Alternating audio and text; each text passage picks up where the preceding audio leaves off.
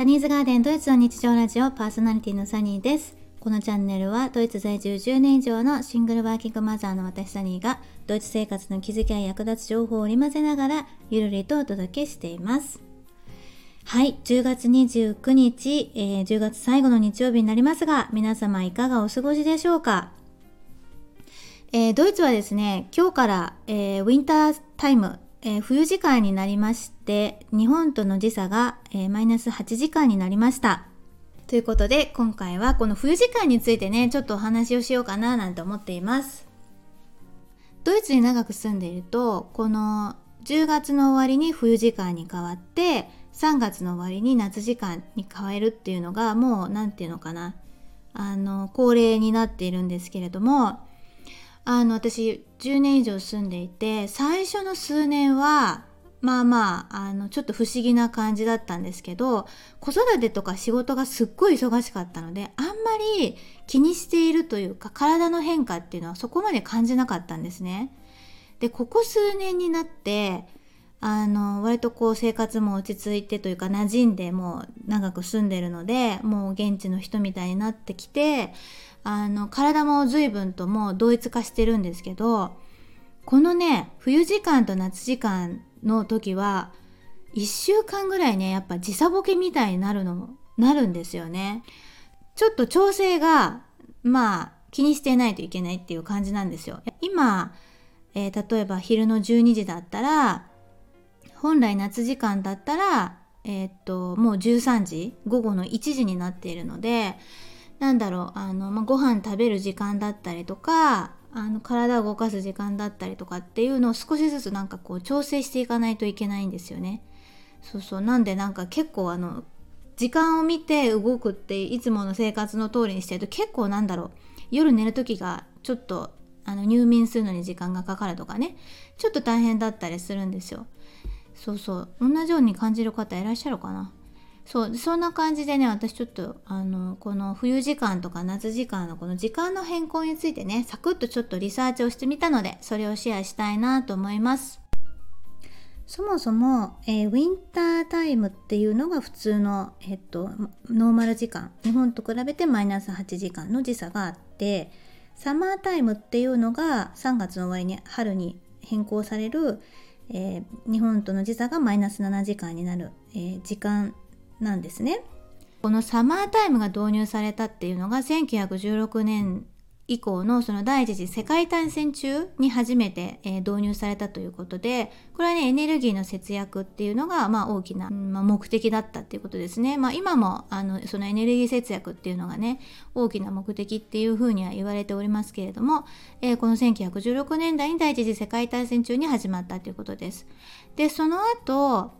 1942年以降が、えーと、サマータイムはね3回ぐらい中断されたようですね。まあ戦時中っていうのも混乱の時期があったということで、えー、行われていなかったということなんですけれどもそうですねでその後ね1945年終戦以降に一応まだずっと続いているんですけれどもそう一回このサマータイムはね終了したんですよ1949年に。で1950年から1979年まではドイツにはねサマータイムがなかったんですよ。でその後1973年に、えー、石油危機の影響であのエネルギー政策上の理由からまたねあのサマータイムを導入しようということでこれもやっぱりエネルギー節約が目的ですよね。あの始まるっていうことで、えー、実際に始まったのが1980年はいそれから今までずっと続いているっていうことです。あの例えばさ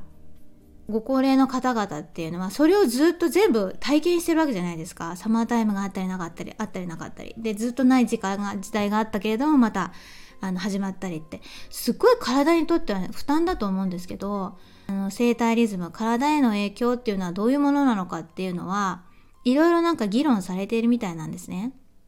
EU の調査によると実際ね85%だったか87%だったかの人たちがまあそのサマータイムの導入については反対廃止をしてほしいっていう要望が強いそうなんですね。でそれはやっぱりその飛行機とか旅行する時に生じるね小さなね時差ボケに匹敵するほどのまあ体の変化っていうのを感じるわけですよ皆さん。あ特に女性がね夜眠りつくのが難しかったりとか、まあ、逆に眠り続けることが困難だったりとか、まあ、朝ね実際に起きるのが困難っていうことが、まあ、医療専門家たちによるとその体がね完全に適応するまでには約8日から14日約1週間から2週間かかるっていうことでやっぱりその睡眠バランスもねあの崩れるっていうことなんですよね。でそういう声もあって、実際2018年には、あの、EU がね、時差変更の廃止を決定したんですよ。決定して、じゃあ、いつ始まるのって私すごいずっと待ってたんですけど、結局始まんなかったんですよね。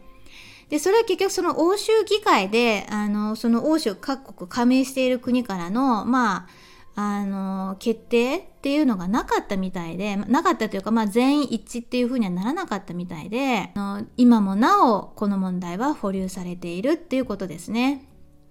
で実際このサマータイムを導入することによって本来の目的だエネルギー節約ができたのかっていうと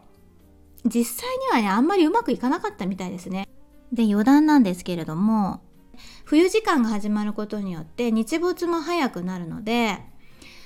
ラッシュアワーとかもね早くなるわけじゃないですかそうすると,、えーと、例えば、えー、道路のねラッシュアワーも本来の時間よりも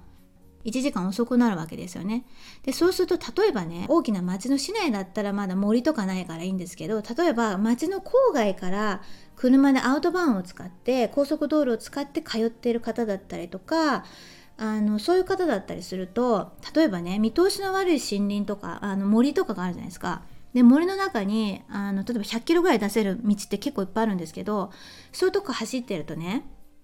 野生動物が飛び出してくる危険性っていうのがあるんですよ。それはまあ冬時間夏時間関係ないんですけどあの夜になるとやっぱりその野生動物が餌を探しにねあの動き出す時間になるみたいで朝の7時から9時と夕方の6時から夜の9時の間がだいたいその野生動物がねよく動き出す時間みたいなんですよ。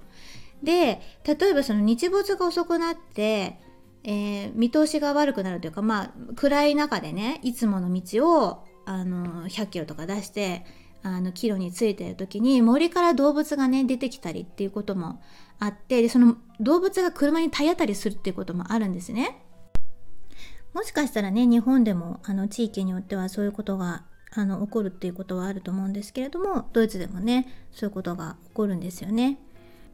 なので冬時間が始まった後は特にね気をつけた方がいいんじゃないかななんて思います。まあ、野生動物が時差に対応するってことはないので野生動物には時計がないのでやっぱりいつも通りの時間帯で、えー、餌を探しに行きっていうその体内時計があるじゃないですかその体内時計通りに動いているので